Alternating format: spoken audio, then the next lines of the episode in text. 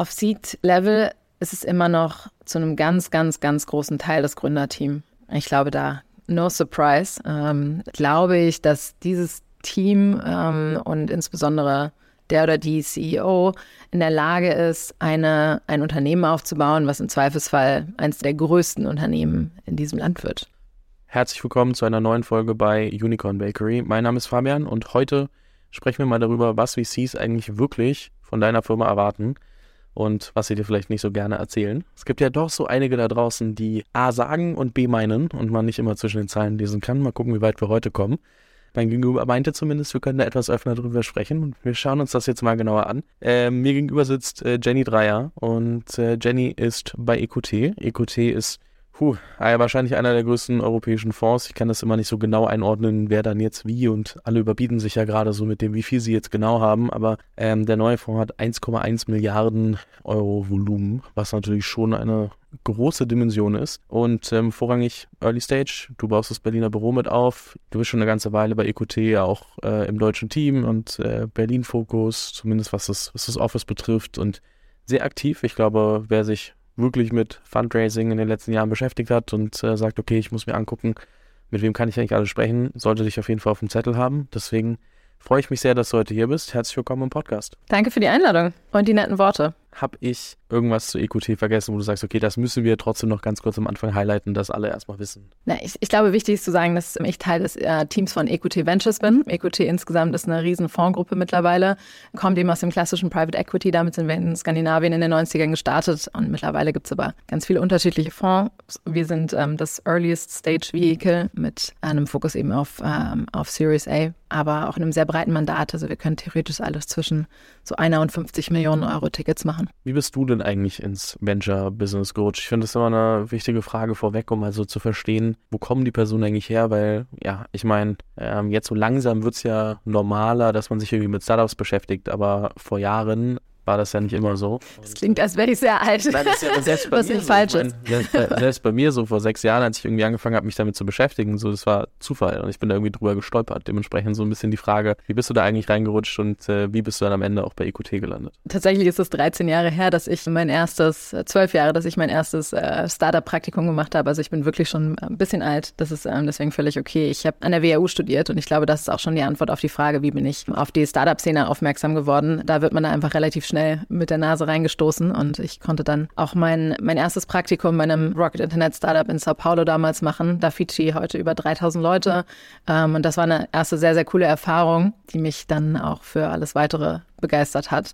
Nach dem Bachelor hatte ich dann die Chance, ähm, auch mal die VC-Seite zu sehen, war damals bei dem Fonds von Bertelsmann, Corporate Fund, und, und hatte die Möglichkeit, in ein anderes WU-Startup zu investieren. Kitchen Stories damals. Ähm, Shoutouts an äh, Verena und Mengting. Und das, das war so mein, mein erster Weg ins VC. Habe dann noch ein paar Umwege gemacht, habe noch einen Master gemacht, Quantitative Economics in Schweden bin drei Jahre bei McKinsey gewesen, habe da erst klassisch generalistisch Strategieberatung gemacht und bin dann irgendwann geswitcht auf das uh, Digital Business Building, also Startups aufgebaut für Corporates. Was auch cool ist, sind auch Startups, aber funktionieren dann doch sehr, sehr anders als die klassischen Startups, die wir so sehen. Habe ähm, äh, mich dann also entschieden, da rauszugehen und ursprünglich meine eigene Company zu gründen. EdTech, also Bildung war, war immer eins meiner Passion-Themen. Und damals kam dann gerade der Digitalpakt Schule raus, ähm, also das große Investmentpaket in digitale Infrastruktur für deutsche Schulen. Und gemeinsam mit einem Kommilitonen aus dem Master dachten wir uns, ähm, let's go, jetzt endlich ist das Henne-Ei-Problem gelöst und wir können digitale Infrastruktur für Schulen bauen. Und ähm, damit sind wir dann in unsere eigene kleine Startup-Journey gestartet.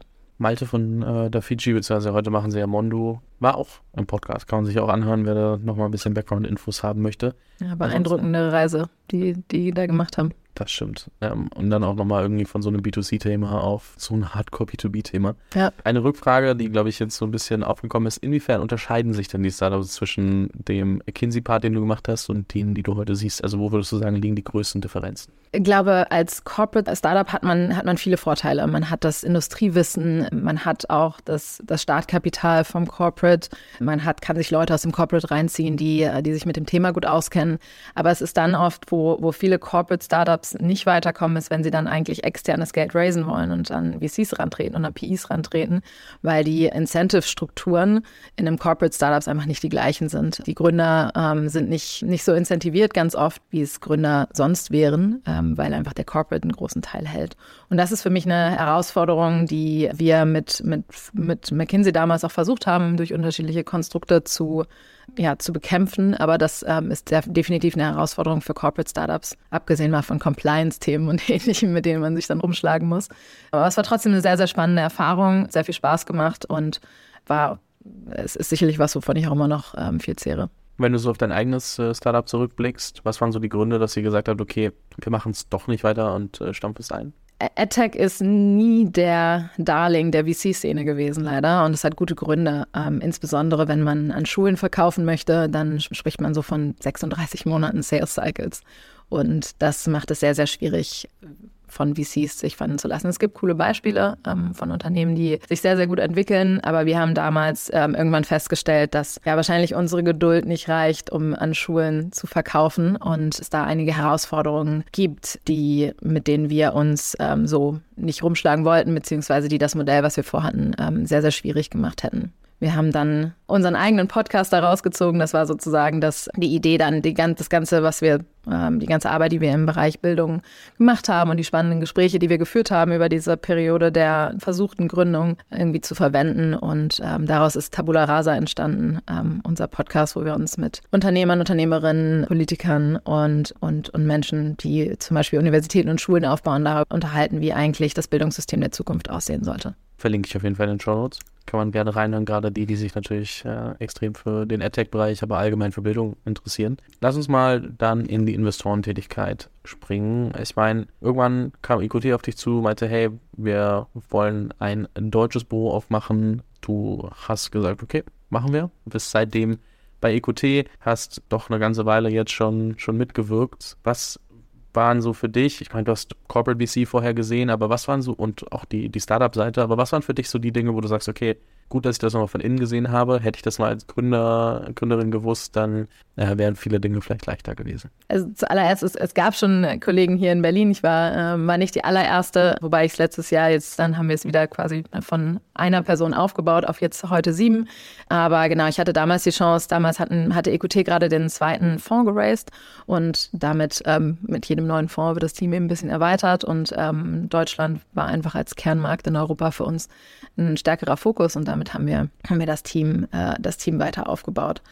Was war die Frage, ob was ich im VC dann gelernt habe, was ich gerne vorher gewusst hätte? Ja, was ja, also wo du dann mit all dem, was du wusstest, trotzdem nochmal da saßt, und dachtest, okay, hätte ich das als Gründerin gewusst, wäre das auch nochmal aus, aus Startup-Perspektive echt hilfreich gewesen. Ja, ich glaube, als, als Gründer ist es grundsätzlich äh, wichtig, sich mal mit den Incentives von VCs eigentlich auseinanderzusetzen. Und das ist gerade im Hinblick auf, auf AdTech durchaus eine Herausforderung. Wenn man sich überlegt, dass im Schnitt ein einziges Unternehmen einen Fonds zurückzahlt, so ist es im, im Schnitt. Also die gut performenden Fonds sind nicht unbedingt die, die weniger Companies haben, die sie abschreiben und die komplett tot gehen, sondern sind, sind Fonds, die mehr große ähm, Erfolge feiern können.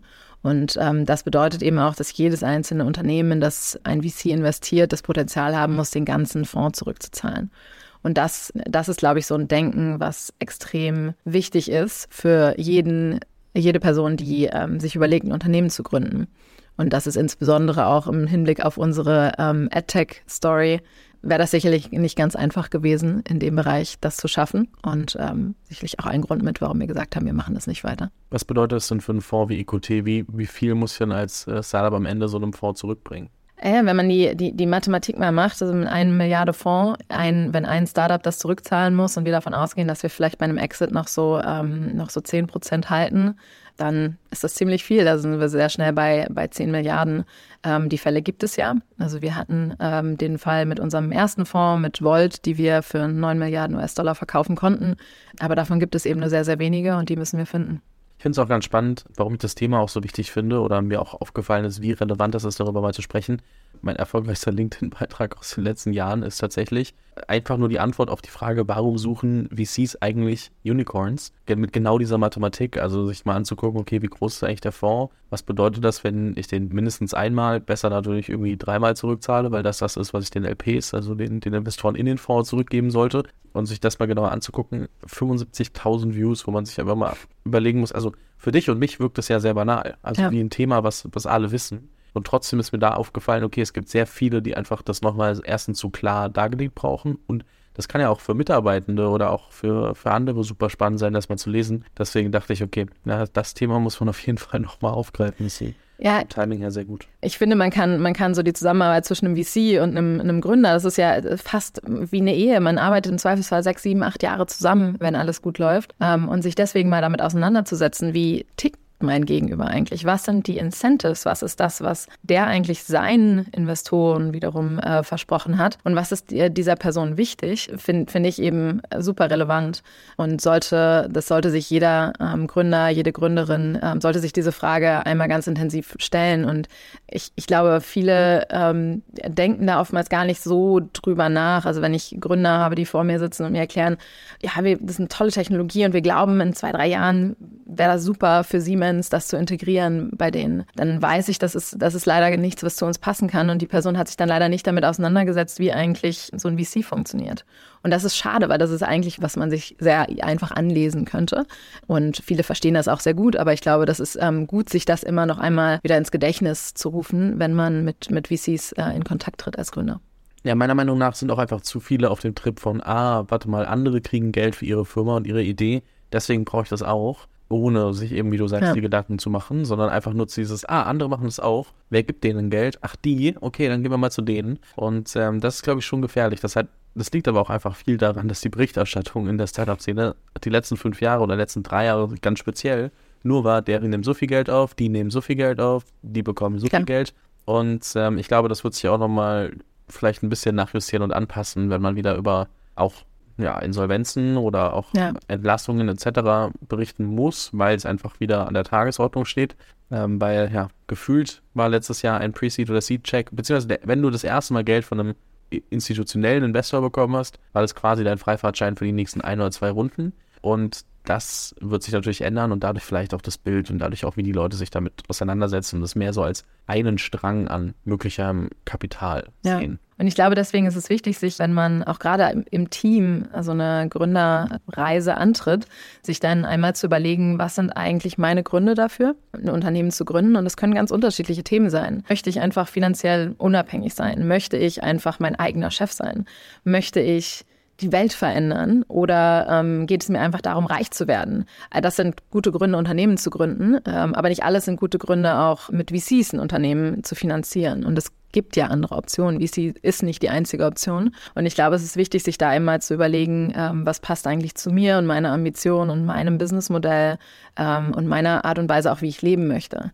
Also Revenue-Based Financing ist eine Option, einfach zu, zu bootstrappen, aus Service Revenues zu leben. Es gibt Grants für mittlerweile ohne Ende für, für bestimmte Themen. Es, es gibt die Möglichkeit, mit Strategics sehr früh zu arbeiten, wenn man in die Richtung möchte. Also ich glaube, es gibt da ganz, ganz viele Optionen und ähm, wie du sagst, viele Personen, die Unternehmen gründen, denken ganz oft sehr, sehr schnell an VCs und setzen sich aber eben nicht mit den anderen Optionen auseinander. Und für viele ist es halt einfach eine valide Option, kein VC mit reinzunehmen. Was sind denn die besten Gründe, einen VC mit reinzunehmen? Also lass uns das mal kurz nochmal spielen, das Spiel. Ich glaube, die besten Gründer sind die, die die Welt verändern wollen. Die, und, und damit meine ich nicht nur Impact-Startups, sondern das sind die, die irgendwie ein Mark hinterlassen wollen, die äh, eine Legacy hinterlassen wollen und dadurch vielleicht auch so ein bisschen größenwahnsinnig werden. Das sind eigentlich die, die genau die Art Unternehmen gründen, die für uns spannend werden, weil sie eben nicht sich mit Mittelmaß oder nicht mit kleinen, äh, einem kleinen Exit oder so zu, zufrieden geben. Und auch die interessanterweise, die nicht unbedingt nur rein finanziell incentiviert sind, weil dann ist oftmals doch die Incentivierung da, vielleicht einen schnellen Exit zu verfolgen und ähm, von da dann ähm, unabhängiger weiter zu, zu bauen. Das heißt, wir brauchen schon die, die ähm, ja, ein bisschen, bisschen größenwahnsinnig sind manchmal. Das klingt jetzt so negativ, äh, aber ich glaube, ich glaube, du weißt, was ich damit meine. Was ich spannend finde, ist, dass ich viele, viele, viele Gründer und Gründerinnen über die letzten Jahre kennengelernt habe, die sagen, sie haben eine große Vision und die ist wirklich groß, aber sie haben einfach niemanden bei den Investoren, der diese Vision wirklich versteht.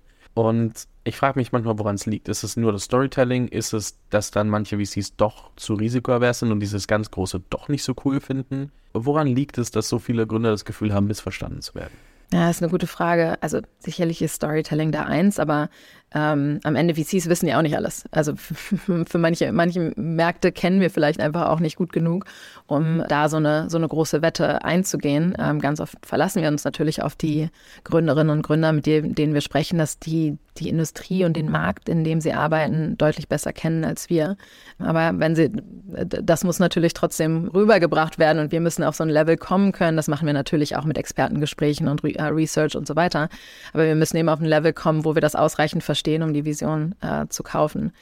Und ich glaube, ein weiterer Punkt ist, es muss für die, für die Vision auch den Markt geben und den muss es einigermaßen kurzfristig geben. Und ich glaube, da sehen wir auch ähm, insbesondere in Europa noch so ein gewisses Funding-Gap zwischen Themen, die gesellschaftlich wahnsinnig relevant sind, sei es jetzt ähm, zum Beispiel Impact-related Themen, die aber vielleicht von der Zeitspanne, die sie brauchen, um so eine Market Maturity zu erreichen und tatsächlich den Umsatz zu erreichen, den es braucht, ein, ein Milliardenunternehmen zu entwickeln, da einfach zu lange brauchen würden, ähm, als dass es zum klassischen VC-Fund-Life-Cycle passt. Da sehen wir ähm, insbesondere in den USA so die klassischen Milliardäre, die ähm, denn auch die großen Visionen, die, die länger brauchen, ähm, fanden. Und in Europa sind wir dann auch teilweise ein bisschen zögerlich. Einfach auch, weil wir ähm, verwöhnt sind von ähm, ja, Modellen wie, wie vielleicht Grocery, Delivery und Quick Commerce in den letzten Jahren, die sehr, sehr viel, sehr, sehr schnell, sehr, sehr hohe Umsätze erreichen konnten und damit auch sehr schnell sehr hohe Fundingrunden erzielen konnten. Ich glaube, da müssen VCs jetzt auch ihr Mindset nochmal wieder anpassen, denn ich glaube, diese ganz schnellen Journeys, äh, wie in den Fällen, ähm, sind in, im jetzigen Markt vielleicht auch gar nicht mehr so einfach möglich.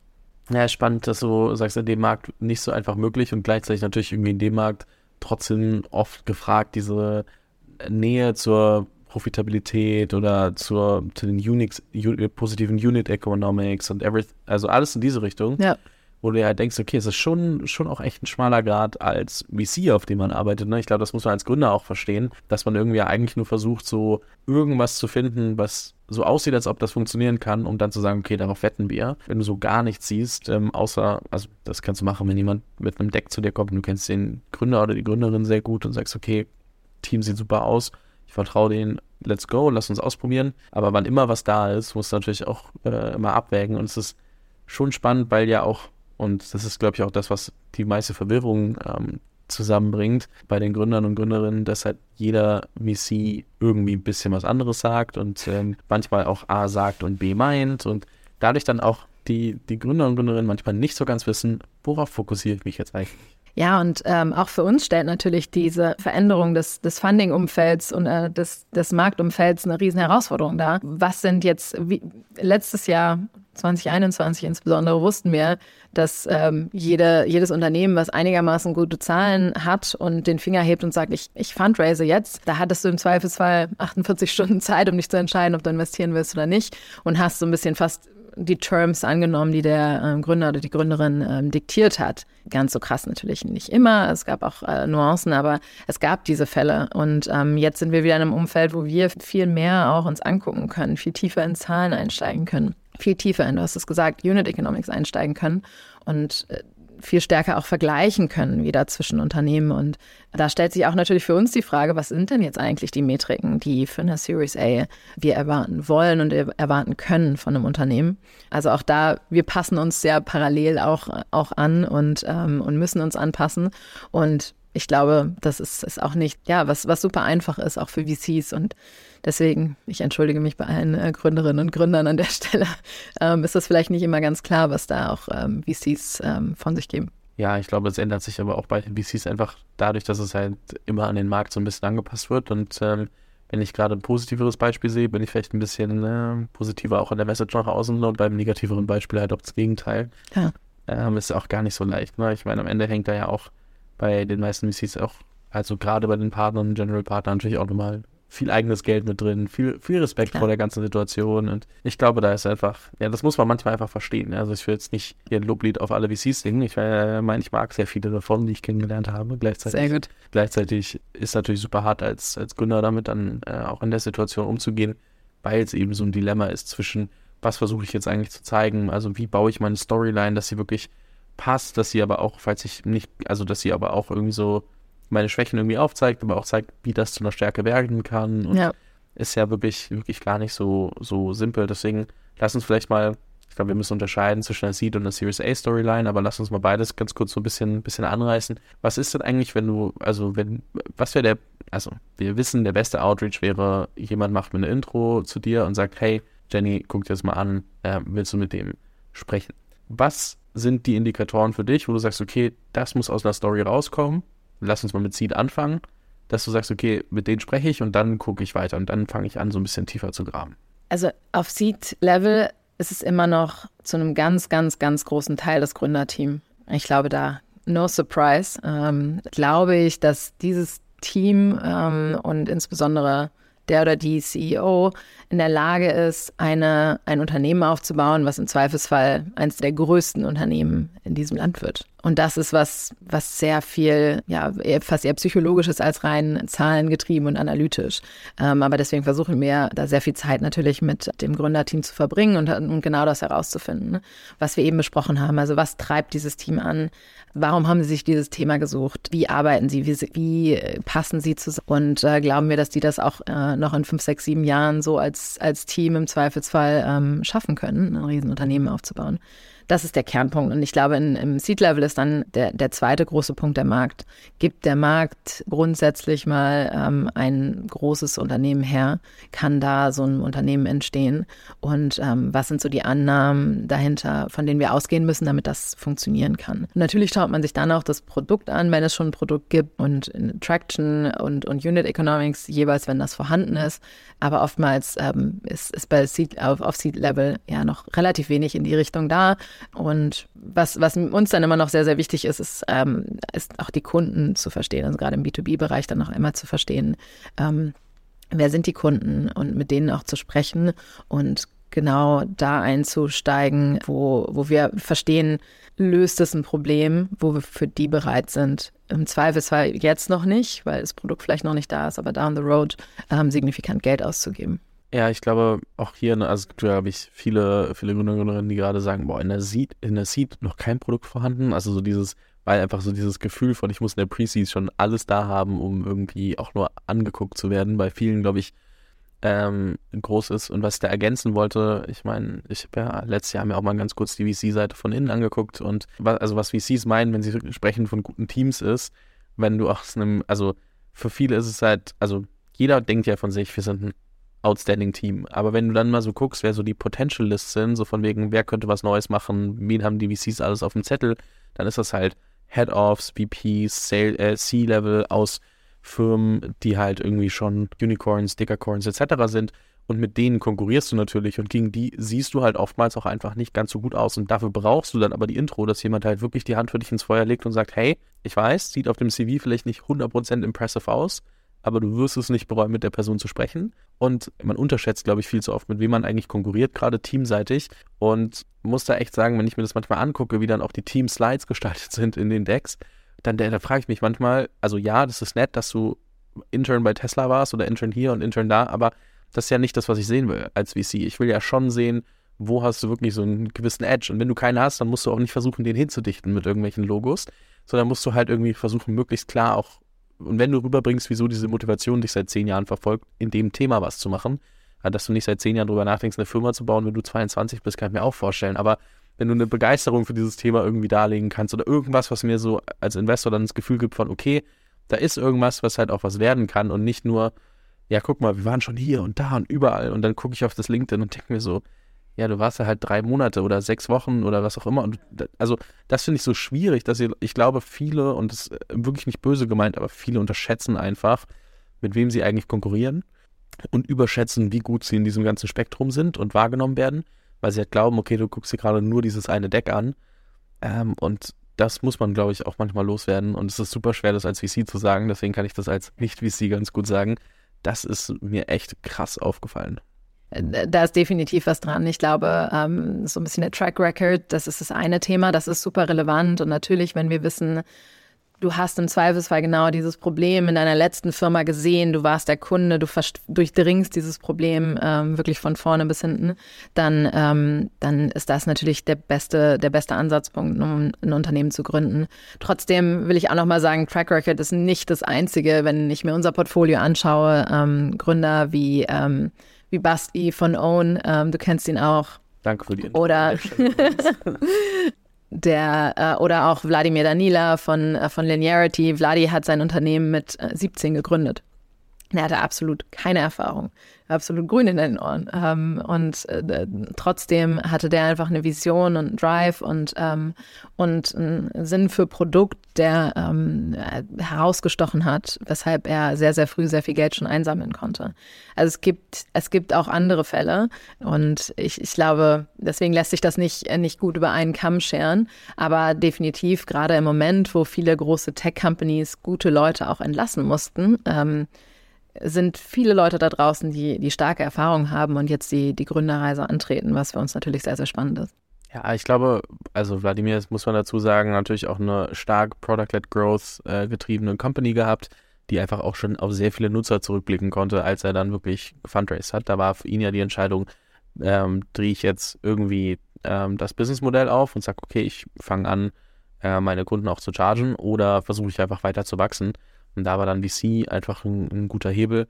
Ähm, und wie gesagt, ich, ich habe nicht gesagt, dass das die einzige Möglichkeit ist. Ich habe nur gesagt, man muss sich dessen bewusst sein und deswegen überlegen, wie präsentiert man sich eigentlich. Und ich glaube, wenn man das richtig macht, dann kann sowas bei rauskommen. Wenn man das aber vergisst, dann kommt man halt gar nicht erst so weit. Und ähm, deswegen muss man erstmal auf dem Schirm haben, mit wem konkurriert man eigentlich. Man konkurriert nicht nur mit sich selber.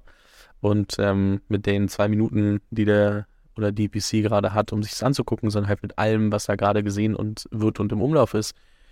Ja, und meistens musst du da halt trotzdem irgendwie rausstechen. Und deswegen ja, war mir das nochmal wichtig, da, da drauf einzugehen, weil ja, das ist der einer der größten, eines der größten Probleme, das, das ich sehe, jetzt einfach aus meiner Outside-In-Perspektive, die ich da, die ich da habe, ähm, wo ich einfach sage, man muss es den Gründern auch mal auf die Nase binden, wie es ist.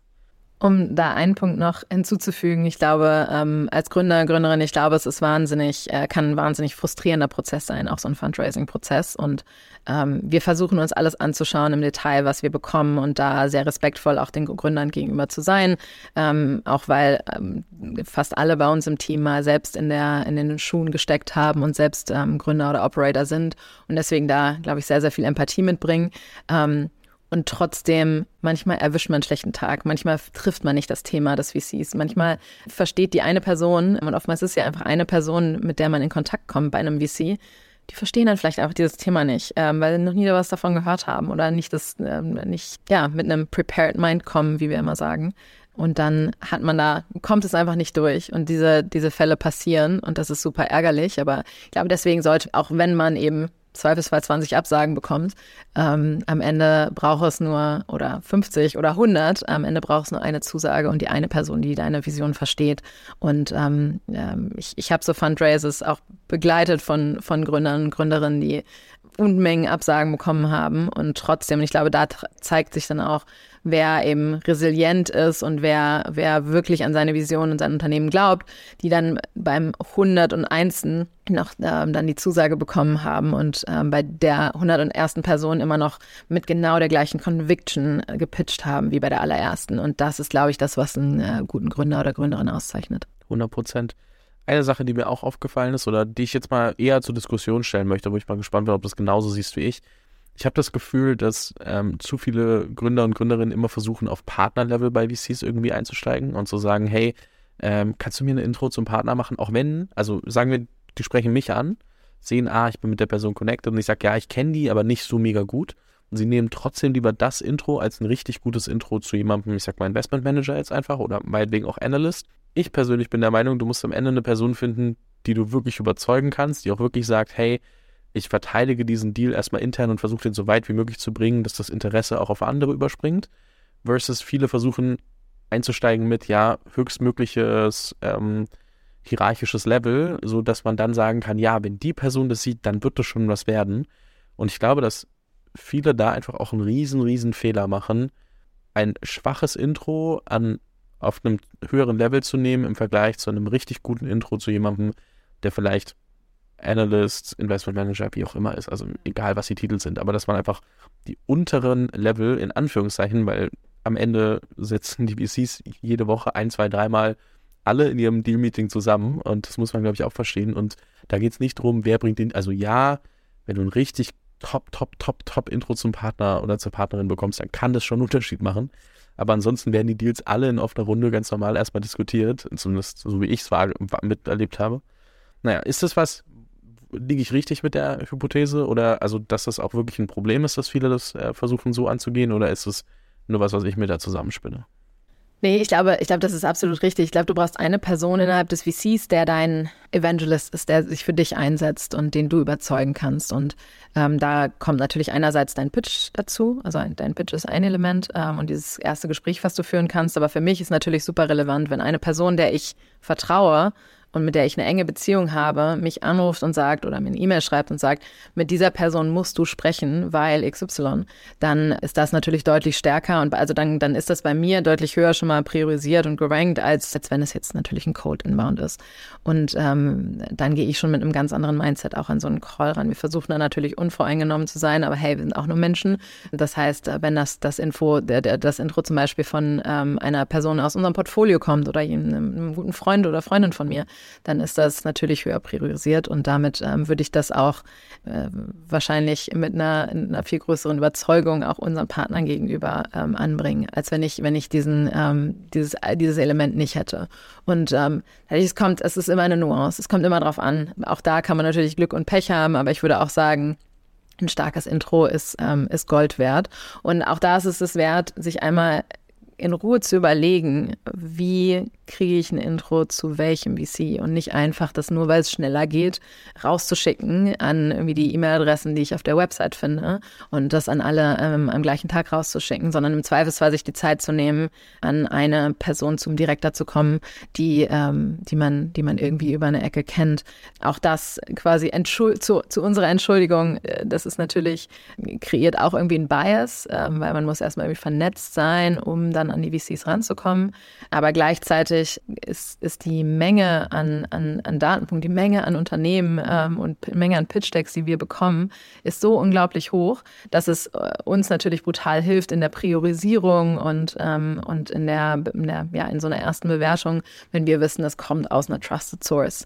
Und es kommt von einem Gründer aus unserem Portfolio zum Beispiel, der genau weiß, wonach wir suchen und uns versteht. Ich muss auch sagen, ich habe ein ähnliches Spiel natürlich auch beim Podcast immer, zu versuchen, an die richtigen Leute ranzukommen und zu überlegen, wer kann mir die Person vorstellen. Ich habe mir auch, ich weiß gar nicht, ob man das auch laut aussprechen darf, aber ich habe mir irgendwann mal so ein, mit Airtable so eine Automatisierung gebaut, wo ich sagen kann, okay, wer kennt die Person, was ist meine individuelle Nachricht, um das ein bisschen anzupassen und so weiter, wo ich mit sechs, sieben Datenpunkten wirklich eine solide Intro-Mail rausschicken kann, dass ich auch nicht irgendwie tausendmal Copy-Paste und hier noch und da noch machen muss, und ich glaube, man kann auch, wenn man smart ist, einfach trotzdem richtig geile Intros bekommen.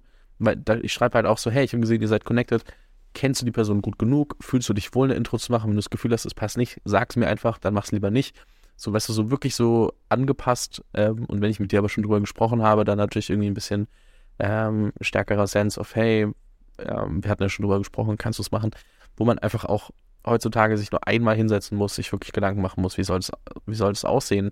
Und dann quasi so ein Template hat, was man auch einfach verwenden kann für jedes Fundraising, wo du aber auch wirklich dann rausfinden kannst, so indem du die Leute fragst, so hey, wie kennst, wie gut kennst du die Leute, ähm, dann auch ja die guten Intros nehmen kannst, weil wenn du zehn Leute hast, die dieselbe Person kennen und du hast aber bei zwei, dreien weißt du gar nicht, wie gut, dann weißt, kennst du manchmal auch die Person nicht. Also immer so eine Frage, ne, wo du dann viel einfach ausprobieren kannst und ähm, da würde ich auch vielen empfehlen, überlegt euch mal, wie man das systematisieren kann, wie man da so ein bisschen Struktur reinbringt, dass ihr das auch als Übersicht habt, weil sonst verliert ihr auch den Überblick einfach.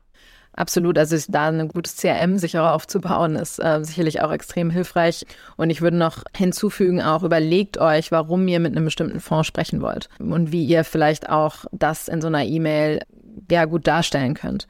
Also Fragen zum Beispiel, gibt es irgendeine Portfolio-Company, die ähm, potenzieller Kunde ist, äh, die, dass die, auf die ihr vielleicht auch zugreif, zugreifen wollt oder mit der ihr gerne mal sprechen wollt? Oder gibt es, hat dieses, dieser VC Erfahrungen einem bestimmten Bereich? Gibt es diesen einen Partner oder Partnerin oder die eine Person im Team, die einen Artikel zu dem Thema geschrieben hat und ihr sagt, hey, wir würden total gerne mal unsere Perspektive auf den Markt mit euch teilen. Also was gibt es da für Ansatzpunkte, wo ihr sagen könnt, ähm, da, da gibt es irgendwie einen Connect und es ist nicht nur eine, ein Code Inbound, weil man, oder ein Code Outreach, weil ich muss eben mit allen Seed-Fonds in Deutschland sprechen, um den Funnel groß genug zu machen. Also ich glaube, und das meine ich mit, das macht, glaube ich, Sinn, sich da einmal zu überlegen, mit wem spreche ich, warum spreche ich mit der Person, ähm, wurde die mir vielleicht von irgendwem empfohlen. Auch das ist ja eine starke Aussage, wenn jetzt ähm, ein Gründer ähm, ein Intro zu uns bekommt und dann in der ersten E-Mail sagt, hey, Gründer XY aus eurem Portfolio, kenne ich gut und er hat letztens von euch geschwärmt, weil ihr XY gemacht habt für ihn.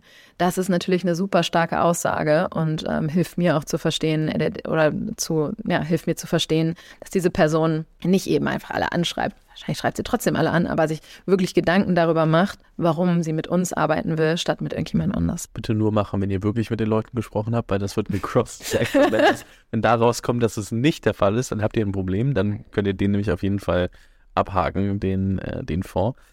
Ähm, ja, das sind, glaube ich, erstmal so relativ viele Punkte zum Thema, was erwarten VCs eigentlich.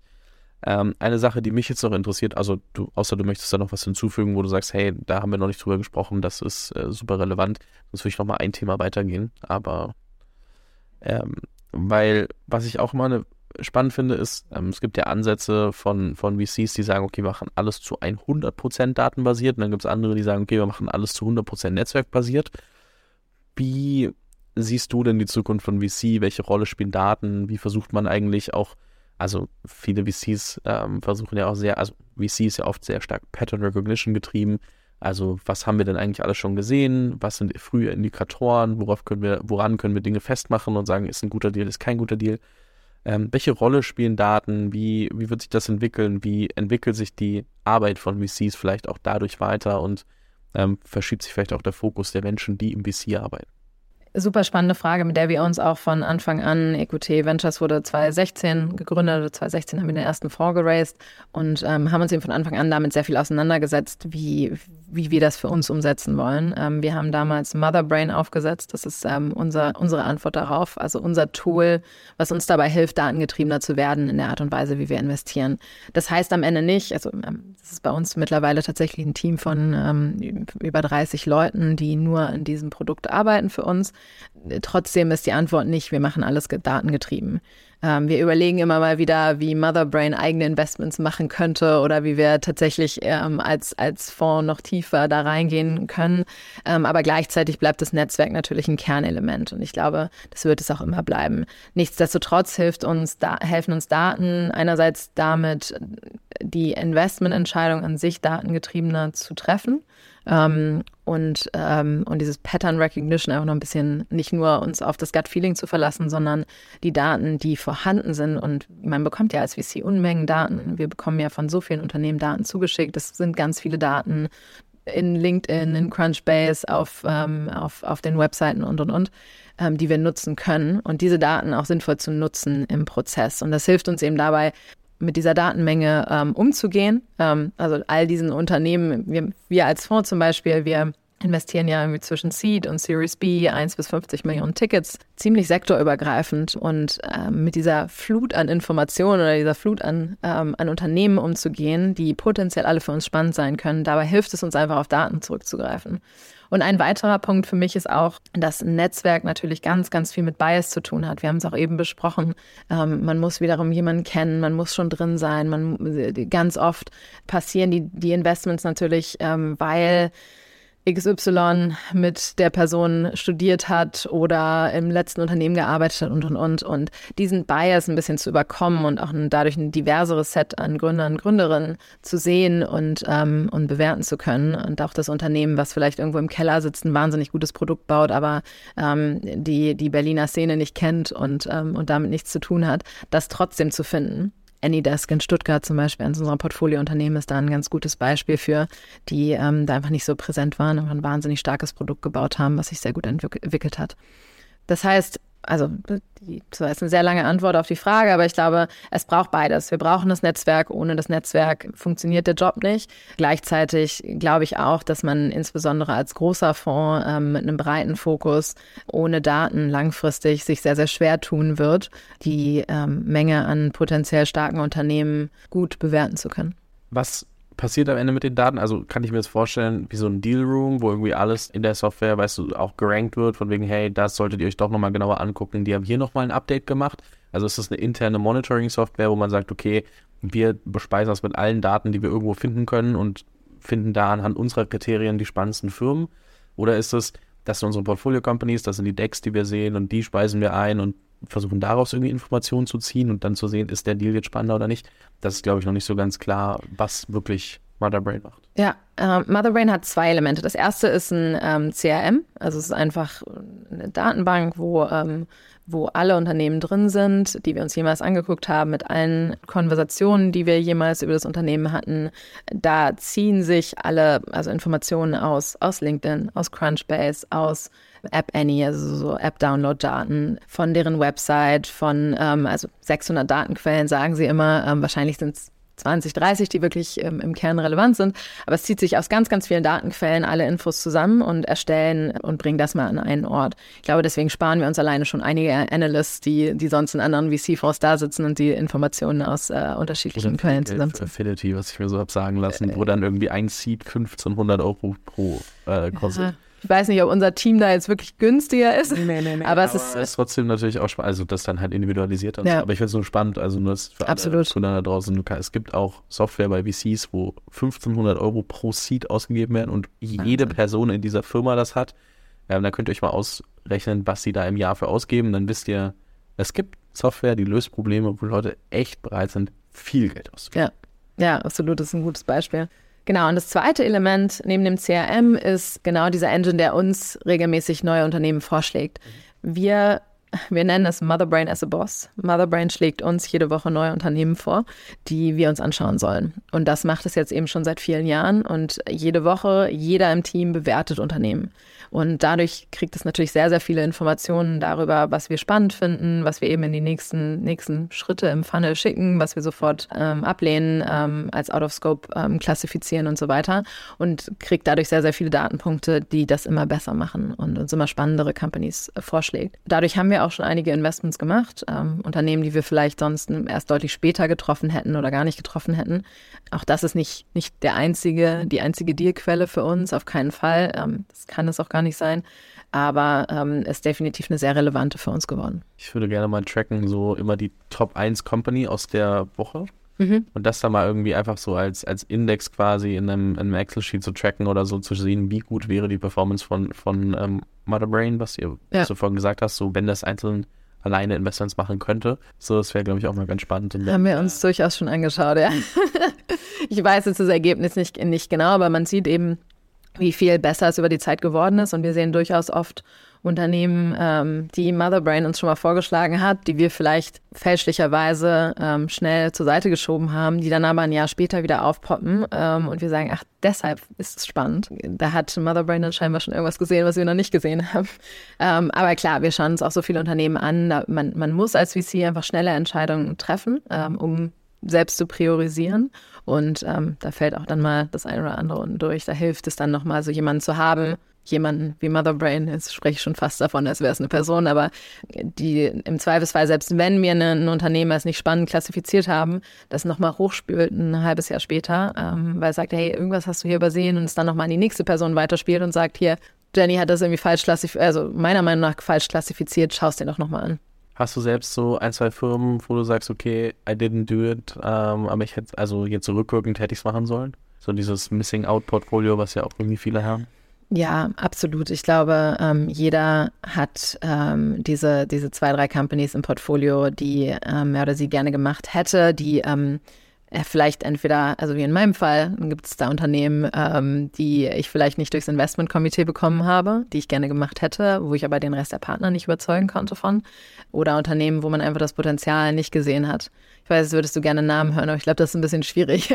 aber ähm, ich habe ich hab sofort eine, ein Unternehmen im Kopf, ähm, ganz, ganz spannendes Unternehmen im, im Battery Space, ähm, was ich, was dem ich immer noch nachtraue, wenn ich, ähm, wenn ich von den von Funding News höre, bei denen geht es gerade wahnsinnig gut. Ja, also gerade die, die nicht durchs Investment Committee gekommen sind, da du mir auf gar keinen Fall einen Namen verraten. Das ist ja nochmal was ganz anderes. Ja, das, das verstehe ich natürlich. Möchtest du abschließend, also ich glaube, damit haben wir hier so ein ganz gutes, äh, so ein ganz gutes Rahmenprogramm geschaffen, dass man mal so ein bisschen mehr Einblicke in die VC-Welt nochmal hat. Möchtest du abschließend noch irgendwas an Gründer und Gründerinnen loswerden, wo du sagst, hey, darauf solltet ihr auf jeden Fall achten, äh, wenn, gegebenenfalls, wenn ihr euch das nächste Mal auf eine Seed, Series A, vielleicht noch Pre-Seed-Runde vorbereitet oder irgendwas, wo du sagst, hey, ähm, das wollte ich einigen schon immer mal mitgeben? Es gibt im VC den sogenannten Home Run-Effekt und ich glaube, sich damit mal auseinanderzusetzen, ist, ähm, ist super wichtig. Da geht es darum, dass jeder Schlag, den ein VC macht, muss die, die Möglichkeit ähm, für den Home Run sein. Und damit, das zurück zu dieser Analogie oder zu diesem äh, Thema von vorhin, jedes Unternehmen, das wir investieren, muss in der Lage sein, theoretisch, natürlich mit ganz, ganz viel Risiko, aber muss theoretisch in der Lage sein, was die Ambition angeht und was das Potenzial dieses Gründerteams angeht, in der Lage sein, unseren Fonds komplett zu returnen. Und das ist dieser, dieser Home Run-Effekt. Und da gibt es auch Bücher zu, ähm, die, also zum Beispiel ähm, Secrets of Central Road, das ist ein Buch, was eben von VCs für Gründer, Gründerinnen geschrieben wurde, die genau das nochmal beschreiben. Und ich glaube, sich einmal, bevor man mit VCs spricht, damit wirklich auseinanderzusetzen und sich das zu überlegen, ist super hilfreich, den Gegenüber zu verstehen und zu verstehen, was ist eigentlich die Brille, die der VC aufhat, mit der er mich bewertet. Und das sind oftmals eben nicht die, die Dinge, die, die Gründern so als erstes in den Kopf kommen, ähm, wie, also sind auch irgendwann Unit Economics und Co., aber im ersten Moment ist es erstmal, glaube ich, dass diese Person, die vor mir sitzt, mal ein Milliardenunternehmen aufbauen kann. Und das muss man eben in diesen ersten Gesprächen schnell rüberbringen. Und ähm, ja, ich glaube, das, das ist einfach wichtig, ähm, sich als Gründer zu überlegen. Kann ich nur so stehen lassen. Äh, Jenny, vielen lieben Dank. Es hat mir sehr viel Spaß gemacht. Ich verlinke natürlich dein LinkedIn, dein, den Podcast, den wir angesprochen Vielen haben. Dank. EQT natürlich auch. Und ähm, dann sollten, glaube ich, alle ganz gut aufgestellt sein, äh, cool. sich da ein bisschen mehr angucken zu können. Vielen lieben Dank, hat mir sehr viel Spaß gemacht. Danke dir. Vielen Dank fürs Zuhören. Falls dir diese Folge gefallen hat, dann musst du auf jeden Fall mal den Unicorn Bakery WhatsApp Newsletter auschecken. Dort bekommst du ein bis zweimal die Woche von mir äh, entweder eine persönliche Sprachnotiz oder eine Content-Empfehlung, Blogpost, Video etc. für Dinge, die du als Gründer unbedingt wissen, lesen, hören musst. Am einfachsten ist es, du klickst auf den Link in der Beschreibung und meldest dich an. Ansonsten kannst du auch auf jungthemapodcast.com slash newsletter gehen.